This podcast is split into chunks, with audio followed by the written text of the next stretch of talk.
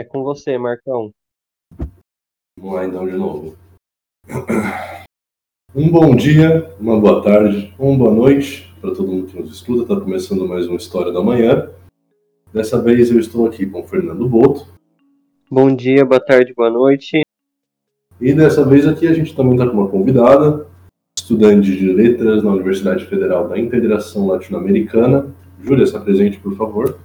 Oi, eu sou a Júlia e eu sou estudante de letras da Universidade Federal da Integração Latino-Americana. E é isso, não tenho mais o que falar sobre mim. Hoje a gente quer daqui dar um início né, à nossa conversa, falando um pouco sobre o acontecimento do Borba Gato, que provavelmente boa parte das pessoas ficaram por dentro. A gente quer debater um pouco como funciona essa questão de patrimônio, essa questão de identidade cultural através desse reconhecimento da história, né? E vamos ver onde essa conversa vai dar, né?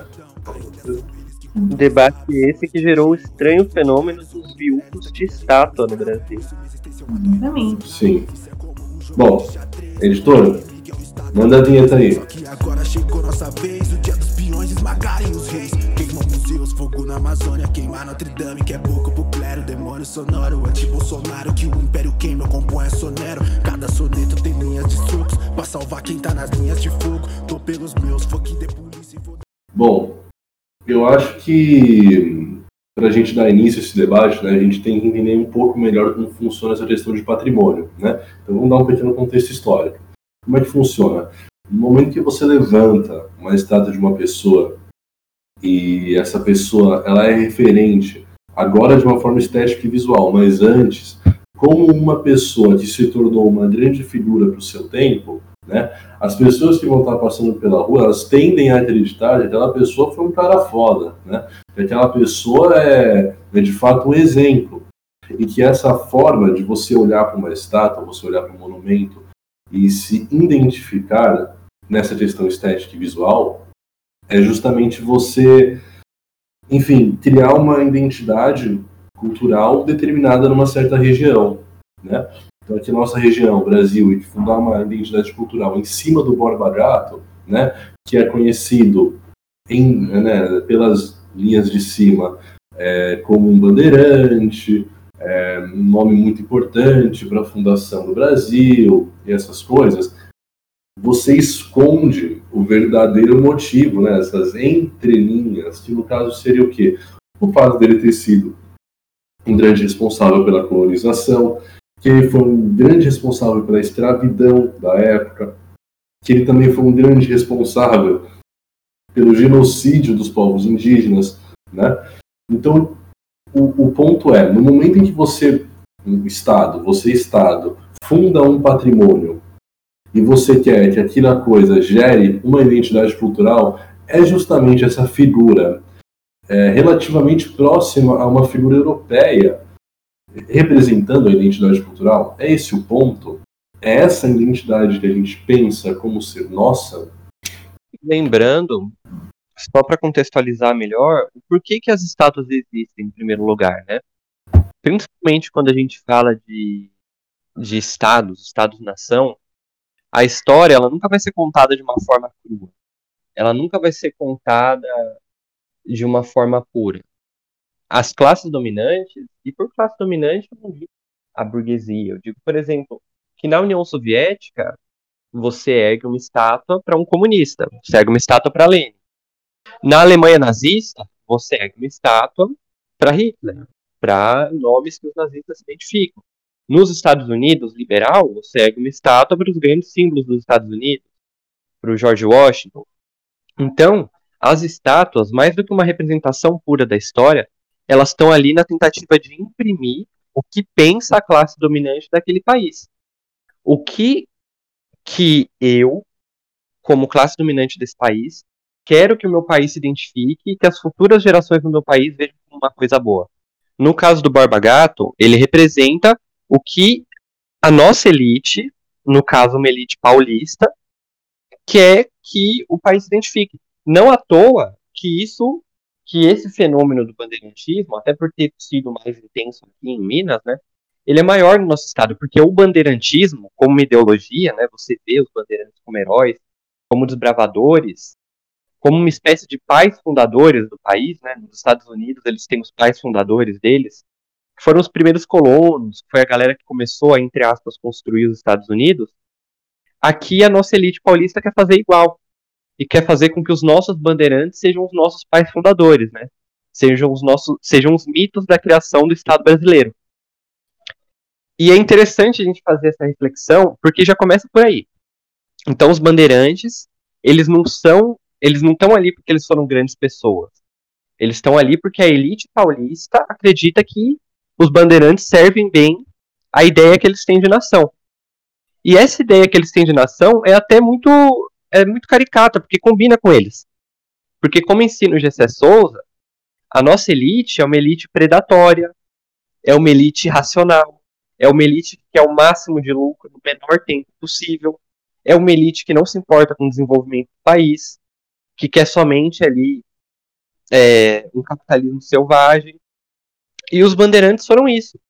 Eles não foram os construtores do país. Eles foram, eles tinham uma existência de caráter predatório. Eles faziam incursões, incursões roubavam, escravizavam e depois voltavam. Inclusive, se eu me lembro bem, foi o Breno Altman, ele escreveu um artigo sobre, e ele disse que os bandeirantes foram isso, foram milicianos a serviço da coroa portuguesa. Porque eles faziam esse serviço para a coroa portuguesa, para os grandes latifundiários do Brasil, de entrar no território brasileiro e roubar, e, e saquear, enfim. É, eles eram quase uns corsários, né? Não à toa que essa essa nossa elite ficou porque para começar o essa estátua de Borba Gato ela foi eleita ela foi eleita não né ela foi construída na década de 60 por parte do governador de São Paulo também se eu bem me lembro e representa exatamente isso né agora uma coisa que seria interessante da gente trazer é em primeiro lugar quando ocorre derrubada de estátua no Reino Unido, que derrubam a estátua do Churchill ou da Rainha Vitória, todo mundo acha lindo. Agora, quando é no Brasil, por algum motivo isso, isso é visto como vandalismo, é visto como uma bobagem. Tipo, a gente não pode, entendeu? E eu não sei, acho que dá pra é, relacionar um pouco com uma síndrome de vira-lata, de a gente achar que a gente é pior em tudo do que os outros, e até numa hipocrisia porque isso eu acredito que vocês podem até falar bem melhor do que eu. Porque você não viu metade da repercussão, principalmente por parte dessa galera com alto poder econômico, não teve metade da repercussão da queima do. A queima não, né? A defumação, porque a estátua tá lá ainda. Do Borba Gato. E essa galera não, não deu nem metade da atenção para o incêndio que teve na Cinemateca. É, então, é, essa questão da Cinemateca é bem interessante de né, ser discutida, porque é aquilo, parece que a questão não é em si a, o, a depravação, ou o vandalismo, ou a destruição de alguma coisa, né, culturalmente colocada, enfim. Mas parece que é, é a, o incômodo, ele, na real, é muito mais pela, pela questão de, por exemplo, o incêndio do, do Borba Gato ter sido uma manifestação política, né? Porque, como o Boto falou, a questão da Cinemateca que foi incendiada, enfim, perdemos alguns exemplares, né, únicos ali, não chamou tanta atenção e não foi tanto discutida que nem a questão do Borba Gato. E a mesma coisa aconteceu com o Museu Nacional, a mesma coisa aconteceu com o Museu da Língua Portuguesa que foram outros ambientes que também tiveram né, algum, algum tipo de perda ali, não necessariamente por, enfim, por vias de. por alguém ter de fato colocado fogo, mas por falta de, de, de verba, de manutenção, coisas assim. Mas não teve o mesmo. esse mesmo impacto, né? Parece que as pessoas só se incomodaram com o fato de da questão do Borba Gato ter sido uma manifestação política. Então, acho que isso demonstra muito o que os meninos já, já apresentaram aqui. E eu acho que isso é uma coisa interessante, né? A gente pega essa onda bolsonarista que está rolando agora, E hoje eu estava até comentando tanto com a Júlia quanto com o Boto que eu, eu fiz quase que uma experiência, um experimento social no Twitter, né? Que eu fui num um dos comentários do Bolsonaro e publiquei sobre o negócio lá dele ter se encontrado com os representantes do partido neonazista alemão. Inclusive, futuramente ainda vai sair sobre isso. E eu pensei, tem duas possibilidades, certo? Uma das possibilidades é o quê? É todo mundo ignorar porque eles não gostam de estar errados, né? A outra possibilidade, que honestamente era o que eu mais teria, era eles passarem por cima do nazismo para conseguir defender esse cara. Né? E defender não somente esse cara, mas tudo que ele representa, toda essa ideologia, toda essa vontade, esse movimento de elitização, de privatização, de militarismo que esse cara traz junto com ele. Né? E essa questão do Borba Gato é quase a mesma coisa. Né? É eles passarem por cima de questões imensas. A questão real histórica do Borba Gato é a questão da Cinemateca ter sido um contexto até pior. Se a gente voltar mais para trás, o museu do Rio de Janeiro, né? Quem que deu a bola para isso? Quem que deu a bola para isso? E pior, né? Se a gente for analisar toda a questão desse museu do Rio de Janeiro como questão da Cinemateca, se vocês quiserem até puxar para outro assunto, o apagão do CNPq, né? Que deixou um monte de cientista ao léu, né? Ao véu, aliás, perdão, errado é... Isso tudo acontece por falta de financiamento do governo. Enquanto do Borba Gato foi uma manifestação pública de insatisfação dentro da sociedade, que os caras vão lá, tacou fogo, eles tinham um motivo, né? Aí como se não bastasse, isso está sendo muito mais condenado do que o governo está sendo condenado, tanto pela Cinemateca quanto pelo museu no Rio de Janeiro. E ainda mais o cara que foi acusado foi acusado o cara e foi preso. Está lá até hoje. Foi agora preso definitivamente, se não me engano. É, na real, a questão do, da prisão do Galo é claramente um caso de prisão política, né? Não tem nem o que discutir. Tanto é que o STJ já tinha dado habeas corpus e a, a juíza, se não me engano, é Gabriela, não vou me lembrar o sobrenome dela agora, mas ela insistiu na prisão como prisão preventiva e enfim, né? Isso é claramente eles se preocuparam muito mais com a ideologia do, do Galo do que com a questão da, da estátua em si. E isso também retoma o que eu já tinha falado anteriormente, né? A preocupação real dos caras. Concordo plenamente. E eu acho que, inclusive, uma coisa que dá para tratar dentro disso é a reação que teve por parte até mesmo da esquerda, que esqueceu que a gente não pode analisar o que aconteceu ali na hora. Teve muita gente, inclusive de esquerda, que falou que não, que não era o momento, que não sei o quê, ou até pessoas de caráter, vamos chamar de progressista, que não pode apelar para o vandalismo, mas esquece que tudo carrega uma carga política. A gente pode até criticar o momento do ato, a gente pode até criticar a forma que foi feito, mas querendo ou não, na situação que a gente está, e ainda mais no momento que a gente está, porra, Bolsonaro é presidente, né? Para começar a conversa. A gente se somar a essa galera, a gente acabar repetindo o que a extrema-direita diz. Então a gente precisa utilizar essa politização, não é para ficar batendo cabeça um no outro, né? Para mostrar o que realmente importa. Até porque a nossa galera fez um, protestou contra a queima da Cinemateca. Mas, para essa outra galera aí, você torrar um pouco uma estátua é 10 vezes mais importante. Liberais quando uma janela quebra. Ah, né? Então, basicamente isso. É viúvo de janela e viúvo de estátua, né? É, é, tipo isso. Porque essa é a verdade. Essa galera que puxa um pouco mais para a questão do neoliberalismo, né? A, galera que puxa para isso, o que importa para eles nunca vai ser o contexto social, o contexto político está por trás, é sempre o contexto capital. Né?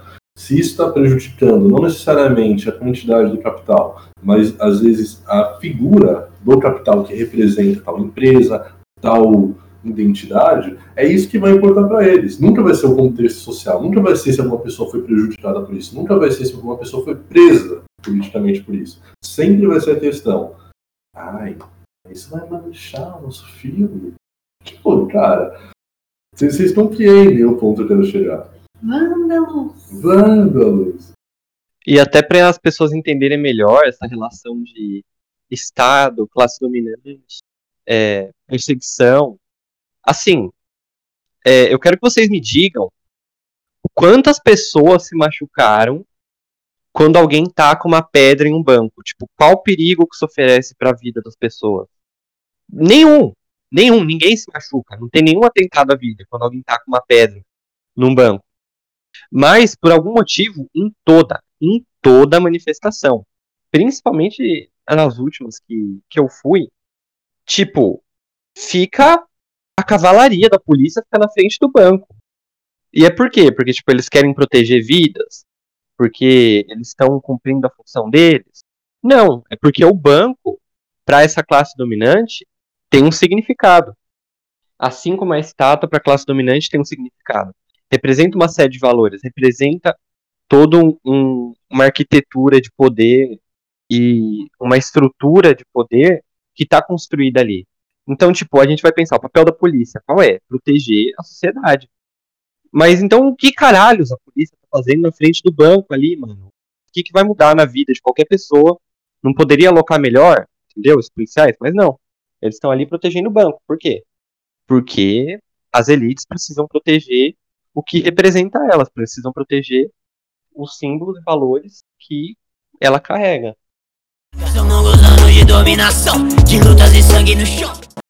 Bom, puxando um pouco para outro bloco agora, né? A gente comentou sobre essa questão do Galo, que a gente afirmou aqui que ele foi preso politicamente, né? Assim como Rodrigo Pilha também foi um outro manifestante que foi preso, obviamente por motivos políticos, né? Lembrando que ele foi torturado dentro da cadeia. Aí a, a gente, a gente pega assim e começa a, a mexer nas nossas memórias, né? Contextualiza começa... um pouco a história do Pilha aí, Marcão, para quem tá por fora. Tá. É, o que aconteceu com o Pilha foi o seguinte: ele levantou uma faixa chamando o Bolsonaro de genocida. Né? Foi uma acusação é, contra a, a, defesa nacional do país, um atentado contra a democracia. Foi preso. Né? Mesma coisa, a STJ foi lá, falou que, que era para soltar. Toda a área judicial do país falou que era para soltar mas o cara foi preso. Foi torturado dentro da cadeia, assim como aconteceu com o Galo. Né? Espero que ele não seja torturado, particularmente.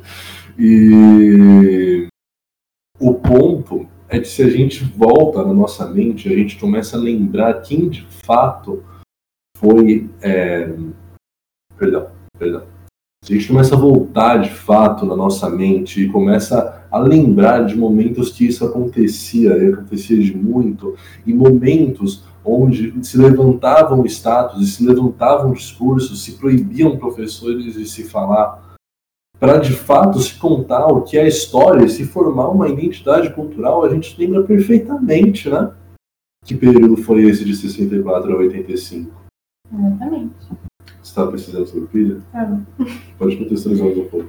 Não, é só para relembrar um fato que aconteceu com pilha, é que o, o juiz, é, se eu não me engano, o juiz tinha dado a, né, o aval para a soltura dele, e isso não tinha acontecido, e daí porque ele tinha conseguido o regime aberto, mas aí ele soltou uma carta aberta falando que que o judiciário continua, continuava proibindo ele de falar e de conceder entrevistas e, e que, que tipo, ele foi mantido preso mesmo depois de ter conquistado o regime aberto.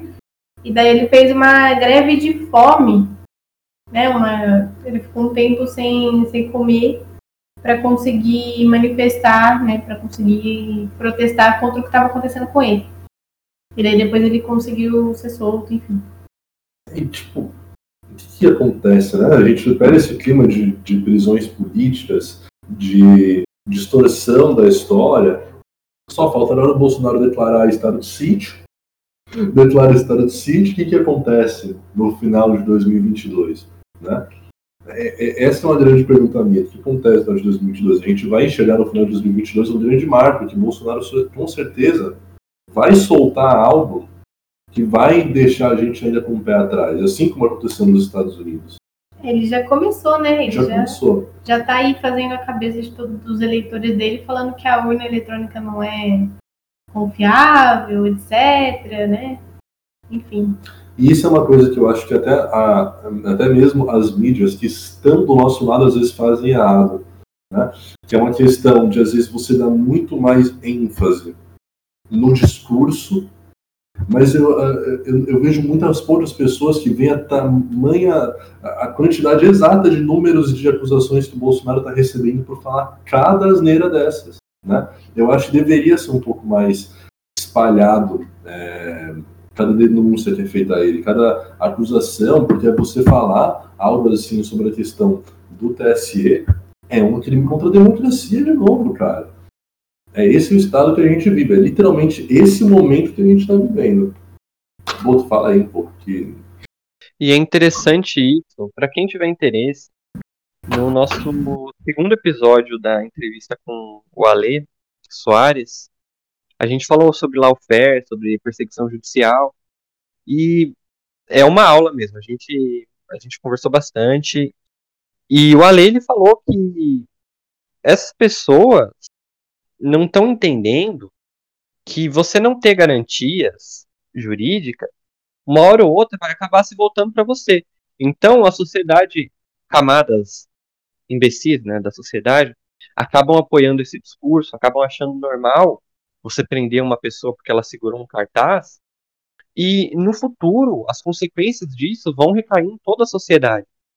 Porque começou lá atrás, né, essa fascistização da justiça brasileira, mas agora está cada vez mais amplo. Então, esse não é o único exemplo que a gente tem. E novamente a gente entra nesse debate.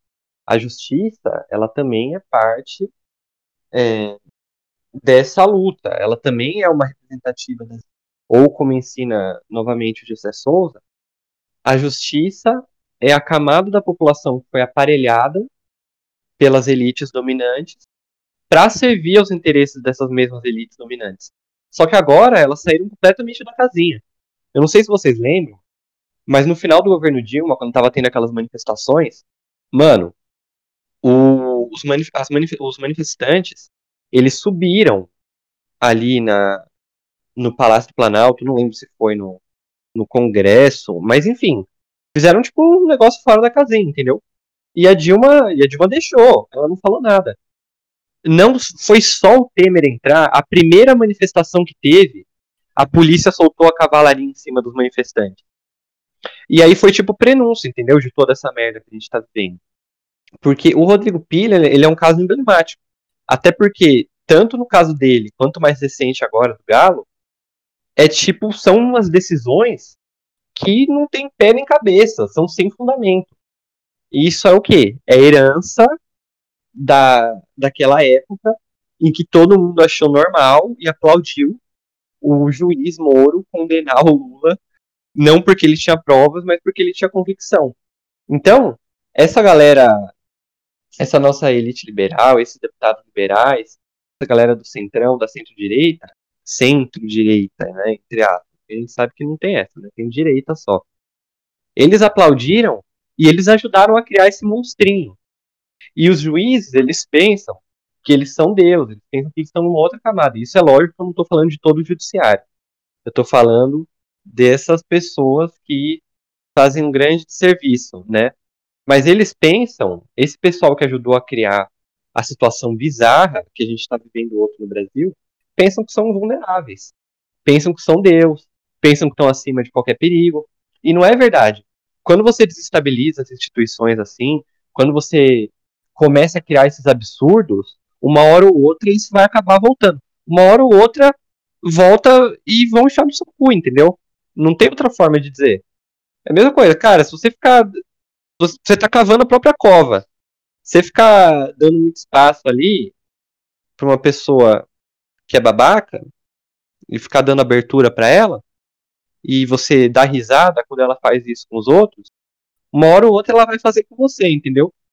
A diferença é que a pessoa babaca é um conjunto de militantes de extrema direita com poucas funções cognitivas e você que se fode, no caso, é todo o país que está, inclusive, se fudendo faz cinco anos. Desculpa se fala o óbvio, me chame Leandro Carnal, mas toda essa culpa acumulada veio pra cá. Bom, então fazendo jus ao nosso nome, né, História da Manhã, a gente talvez tenha algumas previsões para o futuro relacionado a este tema. Convite, você abriu o microfone. Olha, Marcão, Ah, eu acredito que é o seguinte. A tendência, eu gostei bastante da repercussão que teve esses debates, até porque foi muito, eu vou usar essa palavra, apesar de as pessoas que usam ela serem geralmente meio estranhas. Eu achei muito educativo esse debate. Tanto do Borba Gato, eu acho que foi importante trazer essa luz na sociedade, quanto do é, quanto das prisões políticas, das perseguições judiciais. Cara, eu acho que assim, se teve uma coisa que a gente conseguiu discorrer hoje, foi o seguinte, tipo, nada é por acaso. Não é por acaso que a nossa elite reclama da, da, da torração do Borba Gato, não é por acaso que o Galo foi preso, não é por acaso que o Pilha foi preso. É tudo parte de uma batalha aí que é constante e eu acho que eu acabo falando isso todos os episódios também. Mas não sei, cara, é difícil prever as coisas, né? Por isso que é complicado esse podcast. Não sei, é difícil falar como é que vai ser o amanhã. Mas eu acredito que a tendência, e é algo que eu espero, é que esse debate seja intensificado. O mais importante, eu acho, é o nosso país voltar a funcionar direito e as pessoas não serem presas porque elas estão segurando cartaz. Isso talvez seja interessante. Mas eu gostei bastante e eu acredito que no futuro a gente pode ter um ensino de fato e um debate sério de fato, porque eu não acho também que dá para que a solução é não sair destruindo. Ninguém acha isso, né? Que a solução é sair destruindo todos os estados. Mas a gente precisa ter um debate sério, ter um debate racional sobre quem foram essas pessoas e qual que é o lugar que elas têm na nossa história. E evidentemente que a gente precisa de status para, de novo, a nossa galera. A gente na história, a gente não está identificado com os bandeirantes, a gente está identificado com os índios, com os quilombolas, com os escravizados, com os trabalhadores. Então a gente precisa erguer homenagens para essas pessoas. A gente precisa dizer que o Brasil, ele não foi construído só na base da exploração predatória. Nós somos mais do que isso. Nós somos mais do que um conjunto de exploradores e ocasionalmente assassinos. Então, eu acho que, por incrível que pareça, estou sendo um pouco otimista aqui, mas eu acho que a ideia, a, a tendência, é a gente partir para um, um ensino da história que seja mais fiel ao que a gente acredita e até ao que a gente se sente confortável, né? Dez vezes melhor alguém nosso do que uma pessoa aleatória que escravizava os outros. Muito bom, muito bom. Júlia?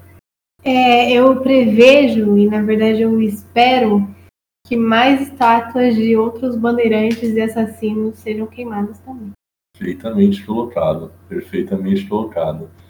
Bom, falando um pouco então sobre as perspectivas para o futuro, né? É, eu vou aproveitar e vou falar aqui, futuramente, eu espero muito trazer aqui para o podcast um episódio tratando justamente sobre como o ensino de história ele trabalha junto com essa questão da identidade cultural e como isso trabalha junto com a formação de pensamento de uma sociedade, né? Porque isso se faz essencial. A gente tem base né, na, nossa cabeça que ensino de história se faz somente dentro da escola, quando na verdade ele se faz durante uma vida inteira, né? E ao longo dessa vida inteira a gente tem que tomar muito cuidado com cada pessoa que está sendo representada, né? A situação só vai melhorar no momento em que não houver status dessas pessoas erguidas. E, de fato, status de pessoas que foram importantes para a gente compreender hoje o que nós somos como brasileiros. Correto? Essa é a minha perspectiva. Referência bibliográfica alguém tem? Eu gostaria de recomendar dois textos do Walter Pomar. Se você pesquisar Walter Pomar Blogspot, aparece. São os dois textos tratando da defumação do Borba Gato. E ele discorre um pouco, ele fala sobre é, as consequências que teve, as opiniões das pessoas, ele apresenta a visão dele. E eu particularmente achei bem interessante. Eu não tenho nada em especial, então a gente fica por aqui. Nosso episódio acabou de ser um pouco mais curtinho dessa vez, mas é pra gente discorrer numa conversa um pouco mais casual, às vezes é bom a gente fazer isso. Agradeço muito a presença de todo mundo que nos escutou e até uma próxima, fiquem bem, se cuidem e, como sempre, reflitam muito bem. Tchau. Até a próxima. Enquanto o sistema pega fogo posição ajudou a queimá-lo. Imperialista bom pra nós é o que já tá morto. O dia vai chegar, o dia de chegar. O lado sul do mapa reveste-se de sonhos. Os manos do meu bairro.